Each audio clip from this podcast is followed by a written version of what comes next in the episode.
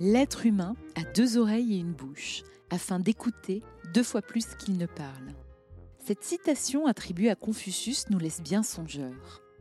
Pourtant, dans un monde bruyant, où l'on est récepteur, volontaire ou pas, de centaines, voire de milliers de messages par jour, il paraît parfois très difficile d'écouter vraiment, ou même de se faire entendre. L'écoute est pourtant l'un des plus beaux cadeaux qui soit. C'est l'invité de cet épisode qui nous le confie. Ne cherchez pas Gila Clara Kessous sur les réseaux sociaux, elle n'y est pas. En revanche, si sa parole publique est rare, elle l'emploie à mobiliser pour les causes qui lui tiennent à cœur les femmes, l'éducation, le dialogue interreligieux, et elle prend son rôle d'artiste ambassadrice de l'UNESCO pour la paix très au sérieux et ne se ménage pas. Dans cet épisode, elle partage avec nous à quel point l'attention à soi est importante. Et puisqu'elle venait de rentrer d'une audience privée au Tibet, elle nous confie ce que ça fait de rencontrer le Dalai Lama. Ce qui n'est pas très loin de notre sujet, justement. Enfin, elle conclut sur le plus beau cadeau que l'on puisse faire. Et bonne nouvelle, il est à la portée de tout le monde et n'a aucune valeur monétaire. Partons à la rencontre de Gila Clara Kessous. L'art de l'attention. Conversation avec Fanny Auger. Bonjour Gila. Bonjour Fanny. Alors, l'art de l'attention, comment vous le définiriez pour vous? Alors d'abord, merci de me recevoir dans ce très beau podcast. L'art de l'attention, pour moi, c'est un art de la tension de l'esprit qui va devoir, par un certain effort, se tourner vers quelque chose de précis. Ça peut être un art de la tension de l'esprit vers soi, ou alors un art de la tension de l'esprit vers l'autre, mais il y a un vrai travail d'effort pour essayer de faire en sorte que son esprit puisse être complètement absorbé euh, vers quelque chose qu'on appelle la fameuse intention. Donc l'art de l'attention, pour moi, est en lien avec l'art de l'intention. J'aime beaucoup l'idée de, de s'embarquer comme un voyage finalement vers l'autre c'est vrai. C'est un voyage vers l'autre, c'est accepter d'être dédié à quelque chose, mais c'est aussi un voyage vers soi, vers soi comme un autre, c'est-à-dire essayer de, redécouvrir ses richesses, ses ressources, cet endroit qu'on ne connaît pas forcément et qui peut nous surprendre. Oui, c'est un voyage avec une acceptation de quitter, de quitter les stéréotypes qu'on peut avoir et de se quitter aussi par rapport à différentes ruminations ou, même pensées négatives que l'on peut avoir. Alors une attention à soi, je sais que vous êtes formé à la psychologie positive et que vous enseignez euh, cela aux, entreprises, aux écoles, depuis à Harvard notamment avec... Euh, euh Tal Ben, ben, ben uh-huh. merci. Vous voulez nous en parler parce que ça, ça nous dit aussi beaucoup de choses sur nous pour se relier tout d'abord à soi-même. Exactement. La psychologie positive a, à la différence du positivisme, un vrai fondement scientifique qui s'est toujours basé sur des neurosciences ou des recherches euh, au niveau euh, comportemental. Donc l'idée de la psychologie positive vis-à-vis -vis de l'attention, c'est de proposer au sujet une sorte de démonstration de ce que ça peut lui apporter, d'être comme ça, dédié unique à soi, unique à l'autre et unique au monde. On a toujours ces trois sphères. En anglais, on utilise le mot whole being, qui a vraiment difficilement une traduction en français, à part unité de l'être. Et généralement, on utilise même des petits exercices pour essayer de pouvoir commencer par une température de ce whole being, euh, pour essayer déjà de travailler l'attention à soi. Donc pour ce faire, je vais vous donner les petits exercices. dire, est-ce qu'on peut en avoir un petit peu, Guilla, s'il vous plaît? Tout à fait. Alors c'est un exercice qu'on fait quand on rentre à l'université d'Harvard dans la classe de ce très célèbre professeur de bonheur, le fameux Tal Ben Shahar, qui a écrit plusieurs ouvrages. D'ailleurs, si on a un ouvrage à citer euh, pour nos auditeurs, c'est L'apprentissage de l'imperfection, qui est un livre très intéressant, très facile à lire, et puis surtout pour un public français qui a du mal avec l'idée de bonheur, est plutôt focalisé sur l'imperfection plutôt que cet art du bonheur. Donc l'exercice est le suivant. Il s'appelle Spire en anglais spire, qui touche à une idée de spirale. Cet exercice, SPIRE, est basé sur l'acronyme des lettres suivantes. S pour spirituel, oui, P pour physique, très important, I pour intellectuel, R pour relationnel et E pour émotionnel. Donc ça, ce sont les différents niveaux de cette entièreté de lettres qu'il faut considérer pour essayer justement d'avoir une attention à soi. On parlera bien sûr d'un degré ensuite pour l'attention à l'autre, puis un degré pour l'attention au monde. donc ce que Tal Ben Shahar nous propose, c'est de prendre la température, c'est-à-dire de se donner une note de 1 à 5, 5 étant la plus haute note, donc les meilleurs résultats, 1 étant la note la plus basse. Et on va essayer de voir comment on se sent, c'est-à-dire prendre, allez, mais vraiment deux minutes par catégorie pour essayer de se sonder et voir comment je me sens au niveau spirituel. D'ailleurs, nos auditeurs peuvent le faire en même temps. S-P-I-R-E, on commence par le spirituel. Vous pouvez fermer les yeux si ça vous aide en fait à drainer une attention à vous-même et se poser la question comment je me sens au niveau spirituel. Ça n'a rien à voir avec le religieux, ça a à voir avec la place que j'ai dans le monde, une certaine idée de mission, une certaine idée de, de, de connexion à un grand tout. Quand je vis le moment que je vis, si je prends un peu de temps, comment je me sens? Est-ce que je me sens plutôt proche de zéro? Ben, En termes de sens, il n'y a pas grand-chose. Ou alors complètement aligné avec ce que je dois apporter au monde. Donc là, plutôt 4-5. Essayez de vous donner une note. Et si vous êtes en dessous de la moyenne, juste notez-le. Ce qu'il faut savoir, c'est que le spire, normalement, on doit le prendre au moins une fois par semaine pendant un ou deux mois, dans les mêmes conditions, donc euh, à peu près aux mêmes heures, à la même heure, dans le même lieu. Et on va voir si plusieurs semaines d'affilée, on a une note négative, il faut prendre ça en considération. Ça veut dire qu'il y a un manque. Par exemple, si vous avez 2 sur 5 en spirituel, en termes de manque de sens, première semaine, deuxième semaine, troisième semaine, ça veut peut-être dire que vous n'avez plus de sens à votre travail, que vous n'avez plus de sens dans les relations familiales. Donc l'idéal, c'est de pouvoir prendre sa température et puis l'expliquer. Donc ça, c'est pour le S. Ensuite, le P, c'est physique. Comment je me sens physiquement Je prends juste une minute pour moi. Est-ce que j'ai froid dans ce studio? Est-ce que j'ai trop chaud? Est-ce que quand je m'écoute, j'ai une, une douleur à l'épaule qui revient? Ah, c'est pénible. Notez si tout d'un coup on se dit il y a quelque chose que mon corps me dit quand tout d'un coup je, je prends le temps de lui donner de l'attention. Donc ça, c'est la deuxième, euh, la deuxième étape. Ensuite, intellectuel. Si je prends le temps de donner de l'attention à mon corps, comment je me sens en termes de richesse? Est-ce que j'apprends des choses? Est-ce que je me sens vide? Donc ça, c'est vraiment vis-à-vis -vis de ce qu'on retrouve au niveau de l'apprentissage. Ensuite, on a le R relationnel. Est-ce que je me sens seule Vraiment profondément seule? Est-ce qu'il y a des euh, relations qui me font souffrir, des relations toxiques? Donc là aussi, se situer de 1 à 5. Et puis bien sûr, le dernier, c'est émotionnel. Si je prends le temps de l'attention à moi, est-ce qu'il y a des émotions qui reviennent? Est-ce qu'il y a des larmes qui montent? Est-ce qu'il y a quelque chose que j'ai du mal à digérer? Et ça, toujours en l'expliquant très rapidement. Juste prendre un tout petit moment d'attention à soi, ça va vous permettre véritablement de gagner vis-à-vis, je dirais, de la dignité de la façon dont vous vous traitez. Ça, c'est un exercice intéressant d'attention que nous propose la psychologie positive. Merci du partage. C'est très concret, donc on peut se projeter facilement pour vérifier un petit baromètre finalement d'attention à soi. C'est très pratique comme outil. Tout à fait. Mais c'est ça qui est intéressant avec différents outils comme la psychologie positive, c'est vraiment toujours de travailler dans des choses très concrètes et surtout pas conceptuelles qui nourrirait le I, mais sûrement pas le P du physique. Oui, et d'ailleurs, il y a un risque aussi parfois, c'est de se noyer dans euh, du trop-plein aussi d'outils. Et je trouve que cet outil-là, il nous raccorde vraiment bien et il est très simple, très concret. Merci d'avoir pris le temps de nous l'expliquer parce que je pense que je m'en servirai également. Avec plaisir. Et dans les risques, justement, de, de, de flotter un petit peu dans cette attention à soi, alors le risque, en fait, c'est, en particulier pour les perfectionnistes, c'est en fait de tomber dans ce que euh, notre cher Baudelaire appelait Léo Tontimoroménos. Peut-être que vous vous rappelez de ce poème éponyme, Léo Tontimoroménos, qui veut dire le bourreau de soi-même. Et Baudelaire de nous expliquer en fait que chaque mot, chaque rime, chaque correspondance dans euh, le poème que crée le poète doivent être non seulement euh, maîtrisée, mais surtout parfaite. On doit trouver quelque chose qui doit être d'une pureté incroyable.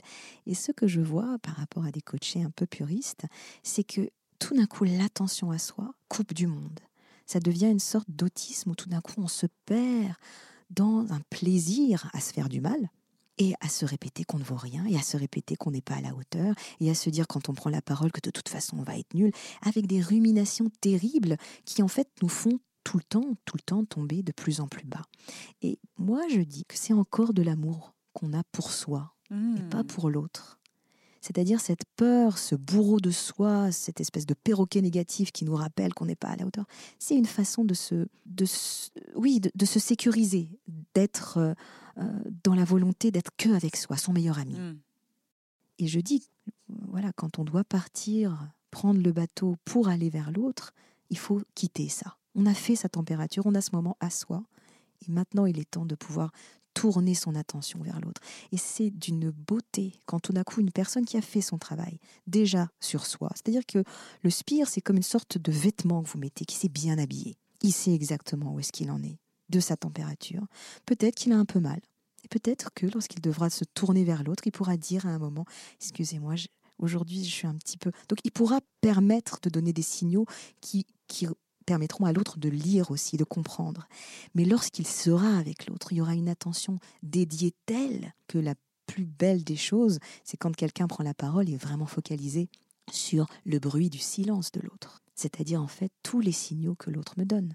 Là, j'ai la chance de voir votre beau visage, Fanny. Je vois la façon dont vous prenez le micro, la façon, l'intensité du regard, le, la bouche, et je sais du coup que là, on a véritablement une, une connexion. Il y a des choses qui passent. Il y a une intensité qui est l'intensité de la relation. Mais pour réussir à, à arriver à ce degré de d'intensité, il y a une nécessité pour celui qui parle de se quitter. C'est-à-dire de quitter cette rumination incessante de ah mais finalement aujourd'hui euh, voilà au niveau euh, du relationnel je pense à mes problèmes je pense à, euh, voilà ma famille tout, ne va pas comme je veux. Donc vraiment quitter cette espèce de, de maison que l'on a que l'on peut aimer mais qui n'est pas tout à fait fonctionnelle comme tous et essayer de se tourner vers l'autre. Et ça cette attention à l'autre pour moi c'est vraiment le premier pas aussi de, l'amour de l'autre J'aime beaucoup cette idée de tension dans l'attention, cette tension vers l'autre. Et, euh, pour reprendre votre métaphore du voyage, moi, ça m'inspire les mots de César Pavese qui disait Pour voyager vite et loin, il faut voyager léger. Oubliez toutes vos envies, vos jalousies, votre rancœur, votre égoïsme et vos peurs. C'est très très très beau. C'est vraiment, c'est exactement ça. Et moi, ce que j'aimerais euh, ajouter, c'est que l'attention à soi, ça peut être euh, schématisé par un cercle. Mais quand on a terminé le cercle, on doit aller vers l'attention à l'autre qui va être flèche. C'est-à-dire on quitte le moment du cercle pour aller vers le moment dynamique de la rencontre. Et ça, euh, je pense que c'est quelque chose qui permet en fait simplement de pouvoir revenir ensuite à un cercle, mais un cercle plus profond, plus mature et bien plus riche. Alors justement, quand on parle de l'attention à l'autre, euh, il y a plein de choses qui nous viennent. hein. Comment est-ce qu'on peut mieux se mettre au diapason de l'autre et entrer en connexion, le toucher réellement? Je crois que vous avez fait un énorme travail sur euh, les traumas ou le, le stress post-traumatique dans des, dans des situations humanitaires hein, euh, auxquelles vous avez eu affaire. Vous voulez nous en parler en nous donnant peut-être quelques exercices? Avec plaisir. Donc la deuxième casquette que vous avez évoquée en introduction, c'est celui que je développe en tant qu'artiste de l'UNESCO pour la paix. Donc c'est un travail humanitaire où je vais dans des euh, endroits comme le Congo auprès du docteur Mukwege ou alors euh, au Tchad ou au Bangladesh dans des camps de réfugiés, Rohingyas. Et donc l'idée va être de se positionner pour pouvoir donner l'attention à l'autre et voir en quoi est-ce que je peux apporter quelque chose à l'autre euh, au travers, moi c'est ma façon de, de communiquer, au travers de l'art dramatique, au travers du théâtre. Une des premières choses que l'on voit, c'est qu'il n'y a pas de formule magique. Moi je vois, et on le voit aussi euh, dans un cadre exécutif, il y a des gens qui apprennent par cœur, comme une poésie qu'on apprend euh, à la maternelle, euh, leur présentation. Généralement, ils la font dos hein, au public, hein, puisqu'ils sont en train de lire leur PowerPoint, et donc on n'a pas du tout de connexion. La première chose à faire lorsqu'on est dans un cadre de communication, quand on veut montrer de l'attention, et je rappelle que l'attention, cet effort que l'on fait, c'est aussi marquer du respect, en fait. Et c'est aussi permettre à l'autre d'exister en tant qu'humain. On a souvent l'impression que lorsqu'on doit s'exprimer devant les autres, bah, il n'y a qu'un actif, euh, la personne qui parle, et un passif, quelqu'un qui reçoit. Je reprendrai ce très beau mot d'Augusto Boal, qui est un grand génie du théâtre. Il faut faire en sorte que le spectateur devienne spectateur. Donc il faut faire en sorte en fait qu'il existe deux endroits d'activité, de foyer d'action, celui qui parle et celui qui reçoit la parole. Pour ce faire, pour que la personne devienne spectateur, il faut faire cette notion d'écoute active. L'écoute active ne peut se faire que par l'observation et par l'écoute. Je vais vous donner un exemple très simple. Avec des personnes comme des grands managers, on fait un exercice où je leur propose de venir généralement sur scène, parce qu'on le fait dans un théâtre, et je leur demande de venir pour se serrer la main. Et ensuite, ils deviennent statues, ils ne bougent plus.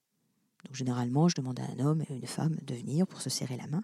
Et je propose aux autres participants de, je leur dis, vous êtes au musée du Louvre, vous voyez cette statue, qu'est-ce que vous voyez? Et donc je leur propose de pouvoir simplement observer. Eh bien, les 15 premières minutes, J'entends ça. Deux personnes qui signent un contrat de négociation, euh, une personne qui veut prendre l'ascendant sur l'autre, euh, deux diplomates euh, dans un voyage officiel. Donc je n'entends que des interprétations pendant 15 minutes. Et il nous faut des biais, et il nous faut un temps incroyable pour arriver à c'est un homme, c'est une femme. Voilà comment ils sont habillés.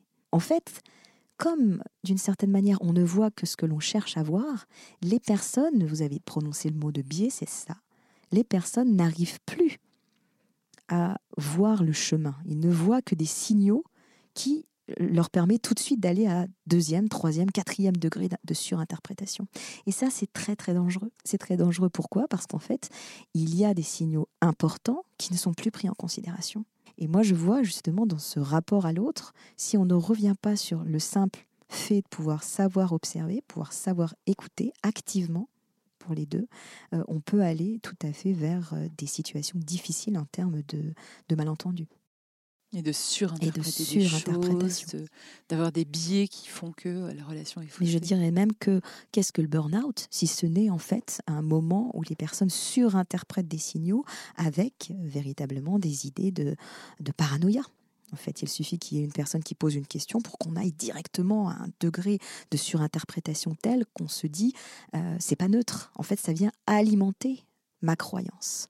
Et en fait, euh, souffrir de paranoïa, c'est ce qui va alimenter tout ce qui va être thèse complotiste, etc. Aujourd'hui, en fait, euh, ce qui est fou, c'est qu'on voit quand on recherche dans une barre de recherche sur Internet, selon les mots que vous rentrez, vous n'aurez pas du tout les mêmes, les mêmes réponses. Donc, retrouvez une idée de neutralité pour ne pas orienter la recherche. Une neutralité active, c'est-à-dire voir en disant voilà ce que je vois, voilà mon degré de ce que je vois. Pour simplement aussi ressentir humainement dans quel état la personne est, dans quel état émotionnel la personne, qu'est-ce qu'elle me renvoie. Or aujourd'hui, généralement, les relations sont tellement intéressées qu'on va directement sur qu'est-ce que la personne peut m'apporter. Donc vers quelque chose qui va être une résultante, une conséquence de la relation. Alors que l'attention à l'autre, c'est presque l'inverse. C'est-à-dire que si vous donnez vraiment une attention, bah, vous saurez que la personne devant vous, peut-être qu'elle souffre, qu'elle a besoin d'une écoute et que c'est pas le moment de lui demander quelque chose. Hmm. Et comment est-ce qu'on peut travailler cette écoute active alors? On parle de l'importance du regard, de mieux voir, on parle de euh, se détacher de ces biais, de ces surinterprétations qu'on fait, des, des outils peut-être pour mieux écouter? Eh bien, en fait, les outils pour mieux écouter, c'est faire un exercice très simple, c'est vous donner la chance d'écouter trois minutes. Alors vous allez voir, pour des personnes extraverties, pour des personnes qui aiment interrompre et toujours avoir le syndrome du sauveteur, c'est insupportable. Je ne sais pas, je suis sûre que vous avez des connaissances comme ça. Des personnes, vous commencez à exposer un peu votre problématique et elles vous répondent Ah, j'ai un médicament, j'ai la meilleure euh, euh, personne pour toi, j'ai un contact, j'ai un médecin, alors vous n'avez même pas fini votre phrase. Ou alors des personnes, c'est encore mieux, qui euh, prennent la couverture à eux. Vous commencez un tout petit peu à raconter votre histoire et qui vous dit Ah, mais tu sais ce qui m'est arrivé, c'est la même chose. Alors je vais t'expliquer. Donc je pense que pour essayer de pratiquer l'écoute active, donnez la chance à la personne de ne pas l'interrompre pendant trois minutes. Et vous allez voir qu'au bout de trois minutes, toutes les questions, parce que généralement on a des questions à poser, seront à 99% répondues, pas dans le sens et pas dans l'ordre dans lequel vous vouliez, mais rien que d'écouter, si jamais vous êtes fatigué, que vous sentez, vous savez où va l'histoire, essayez de vous focaliser sur comment la personne parle, quels sont les mots qui vont déclencher chez elle au niveau faciès certaines réactions. Et vous allez voir que vous allez en apprendre mille fois plus que si vous vouliez tout de suite orienter le discours vers une solution que vous-même vous pensez être euh, juste. N'oubliez pas que 99% des personnes qui parlent veulent plus être entendues qu'avoir une solution. Et ça, c'est très important à avoir. Je rebondis, euh, ça me rappelle un outil très puissant de Martin Buber, qui est vraiment le philosophe de l'altérité pour moi dans son livre Ich und Du, le jeu et le tu. Et il parle de ces biais justement de jeu à jeu. Le jeu à jeu, c'est on énonce quelque chose et l'autre répond Moi aussi d'ailleurs Ensuite, il parle, je crois, du jeu à ça. C'est-à-dire, euh, euh, on parle de quelque chose et la personne derrière est, essaye de, de se mettre en avant en, servant de la personne comme d'un strapontin pour se mettre en valeur. Ah, mais moi, je, papa, papa, papa. Et puis le pire, je crois, c'est le jeu fantôme, où là, on essaye de se servir de la personne pour arriver à ses fins, justement. Et ces trois biais, le jeu, jeu, le jeu ça, le jeu fantôme, ça marche pas, finalement, quand on veut être dans une vraie relation. merci, c'est très important très intéressant. Euh, et l'exercice de l'écoute, je pense que ça peut euh, terrifier beaucoup d'entre nous parce qu'on vit dans une société qui va tellement vite, où les gens parlent, j'ai l'impression, de plus en plus vite parfois parce qu'ils précèdent parfois même leurs pensées. Euh, faire gage de silence, n'est-ce pas un cadeau que l'on fait à soi ou à l'autre? Alors si c'est un silence attentionné, si c'est un silence réel, actif, et si c'est un silence qui témoigne d'une vraie écoute, oui, c'est un cadeau, un cadeau absolument merveilleux. Mais c'est vrai, en fait, on se dit qu'on va devoir parler de plus en plus vite. D'ailleurs, ce qui est très intéressant en coaching, c'est qu'il y a certaines personnes qui vont tellement vite qu'elles bégayent. Moi, j'ai déjà eu euh, un coaché comme ça, c'est-à-dire qu'en fait, le cerveau allait plus vite que l'appareil phonatoire.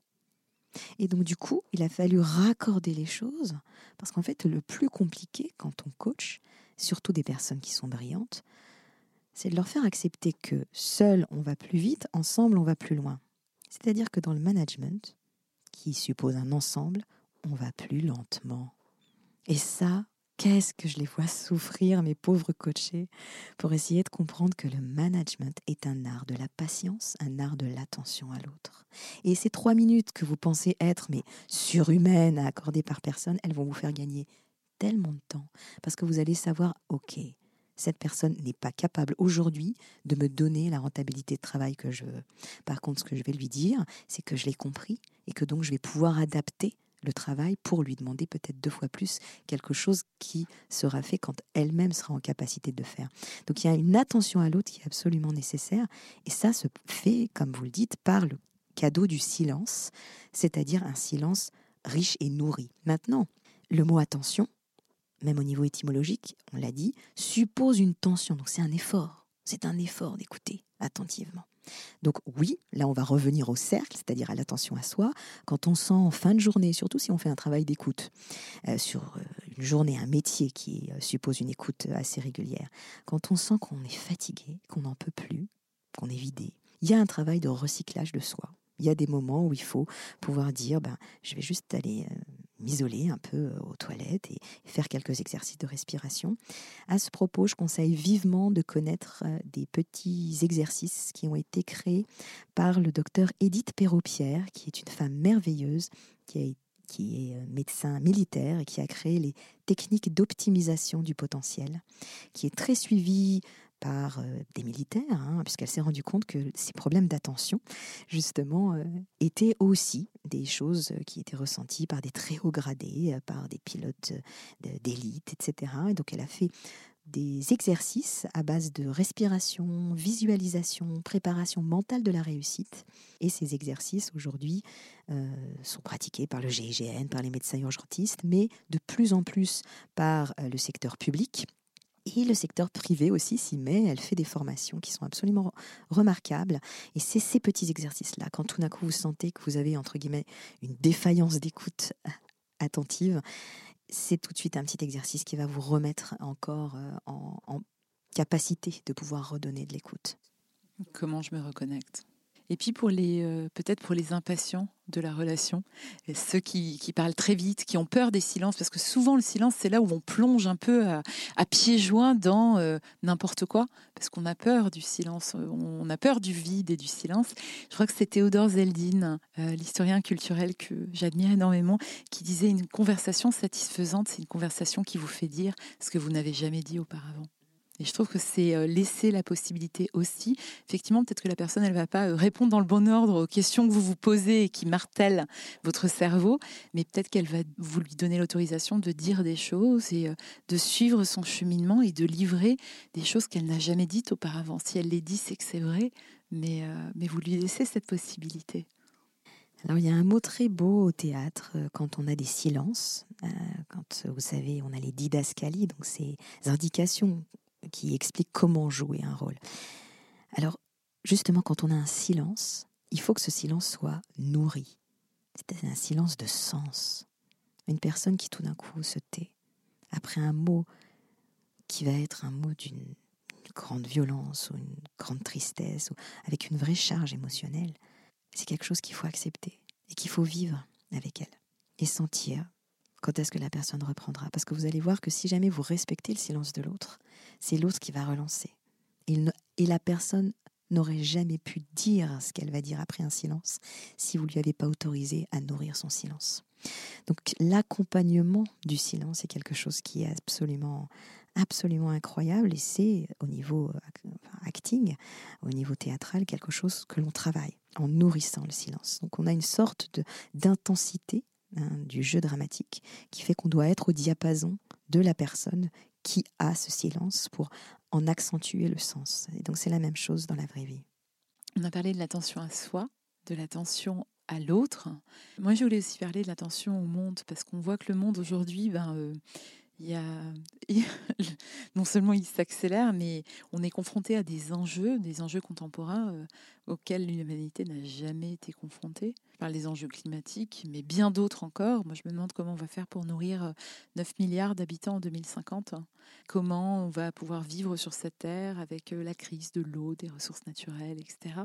Comment est-ce qu'on peut mieux se mettre au diapason du monde et, mieux vivre avec cette attention au monde. Vous voulez un peu nous parler de, ce rapport au monde, de d'écologie ou d'écologie personnelle?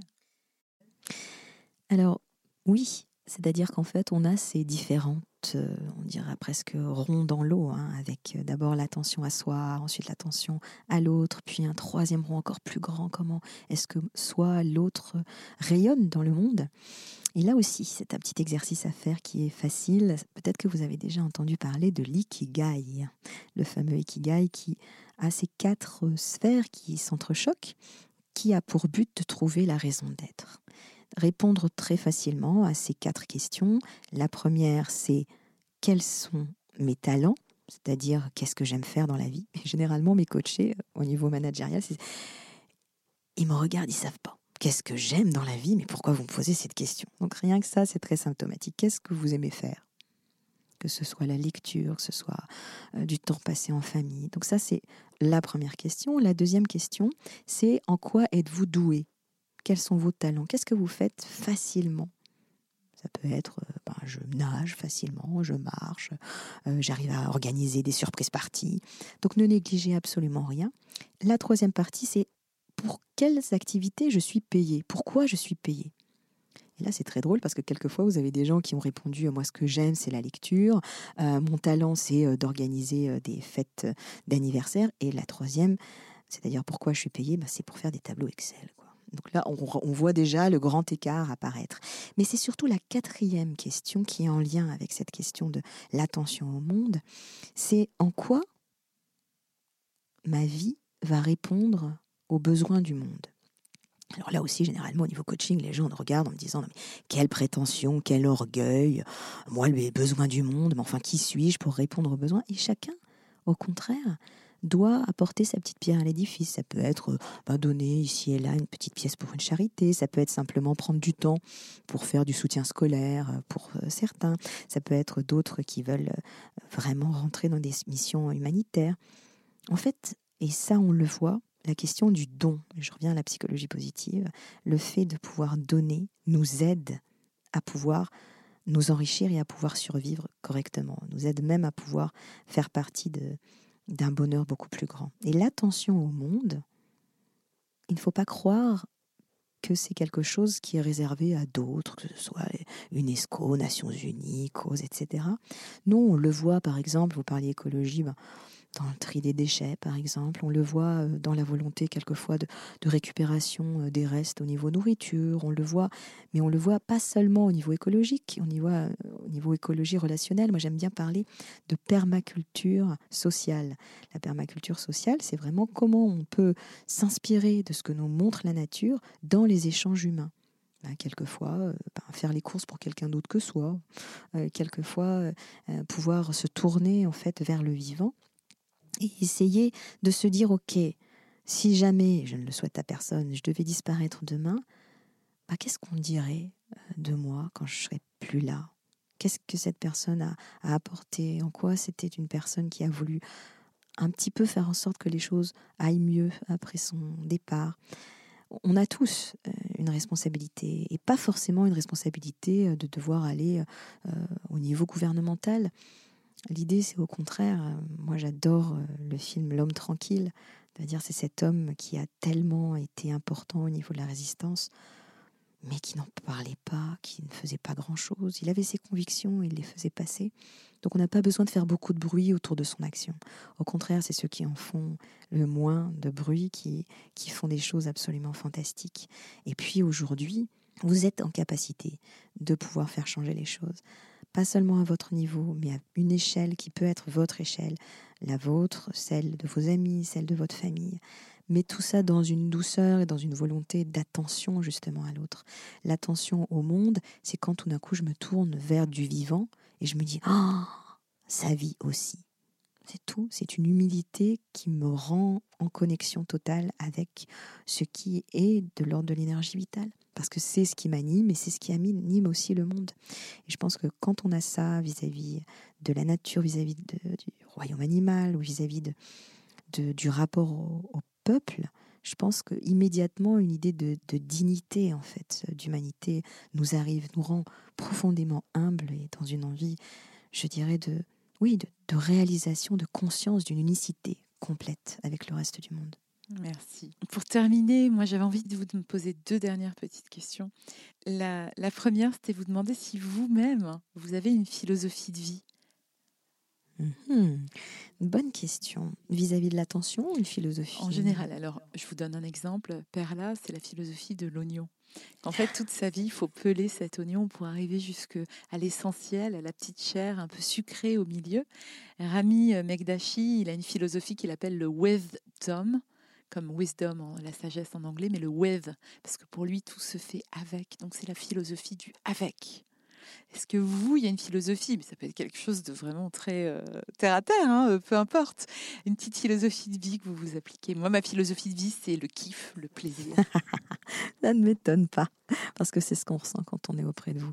Euh, moi, ma philosophie de vie, je pense que ce serait vraiment une, une volonté d'émerveillement, simplement volonté de, réaliser le, cette espèce de, connexion à l'autre. J'aime beaucoup le mot service, parce que c'est vrai que quand on se quitte pour aller vers l'autre, on, est dans une volonté d'être euh, au service de l'autre.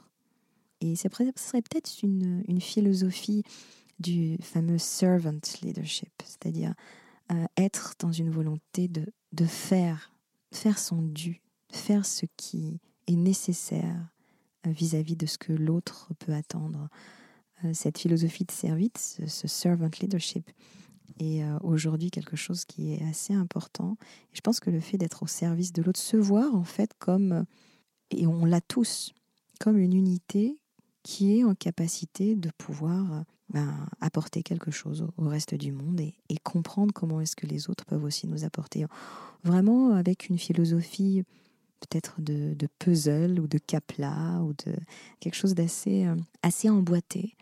Parce que je pense que c'est ça, essayer de, reconstruire l'humain, essayer de travailler euh, autour d'une résilience commune. C'est quand on comprendra en fait que déjà, je pense que une notion d'amour, c'est réaliser que ben, donner la vie, c'est cette euh, capacité à pouvoir s'emboîter les uns dans les autres. Et je pense que plus on arrivera déjà à avoir moins peur de, de l'autre, du corps de l'autre, de la volonté d'être au service de l'autre, plus on arrivera en fait à, pouvoir créer des choses fantastiques. Et euh, voilà, c'est une, une, vraiment une philosophie de, service et une volonté d'apporter le peu qu'on sait, mais ce qu'on doit apporter. Je pense qu'on a tous euh, sur Terre une, une certaine notion de, de richesse, tous, euh, peu importe à quel niveau on se situe. Et je pense que si on est en capacité de, de pouvoir être euh, fidèle à soi, il y a cette euh, volonté-là qui doit qui, qui devrait euh, arriver. Donc oui, une philosophie de servant leadership, ça me va bien.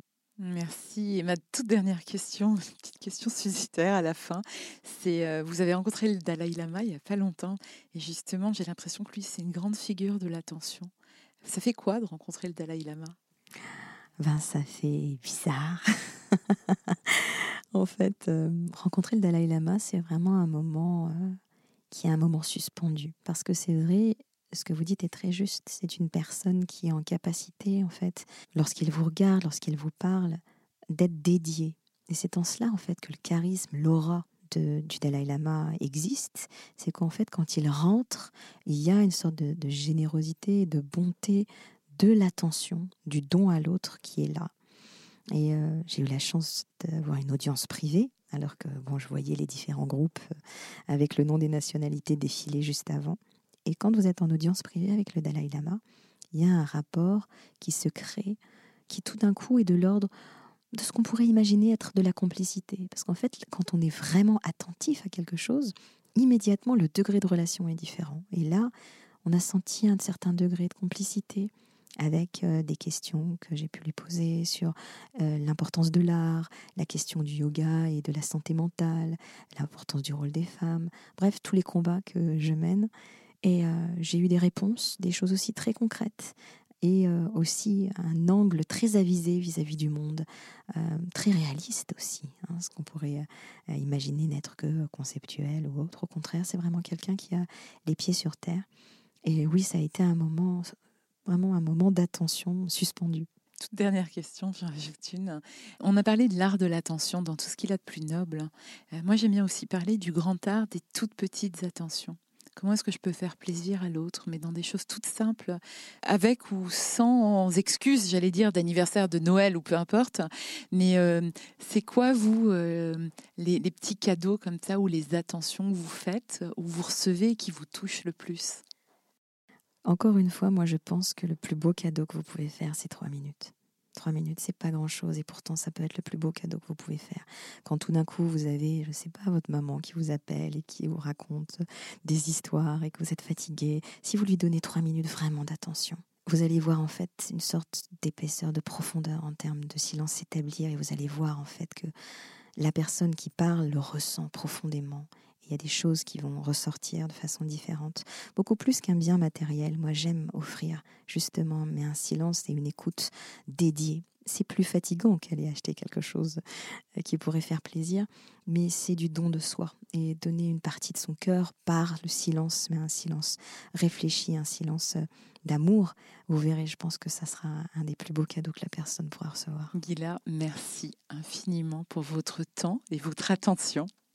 Avec grand plaisir, Fanny. J'ai hâte de partager ça avec le monde. Merci beaucoup. Merci. J'espère que cette conversation vous a touché. Il est toujours difficile d'éditer et d'encapsuler en un temps raisonnable une conversation qui aurait pu durer des heures. Toutes les notes et les ressources bibliographiques sont disponibles sur mon site internet. Si vous voulez découvrir les prochains épisodes ou poursuivre la conversation, m'écrire, je réponds toujours. N'hésitez pas à vous abonner au podcast qui est disponible sur toutes les plateformes ou à ma newsletter mensuelle. Merci pour votre présence et au plaisir de nos prochaines conversations.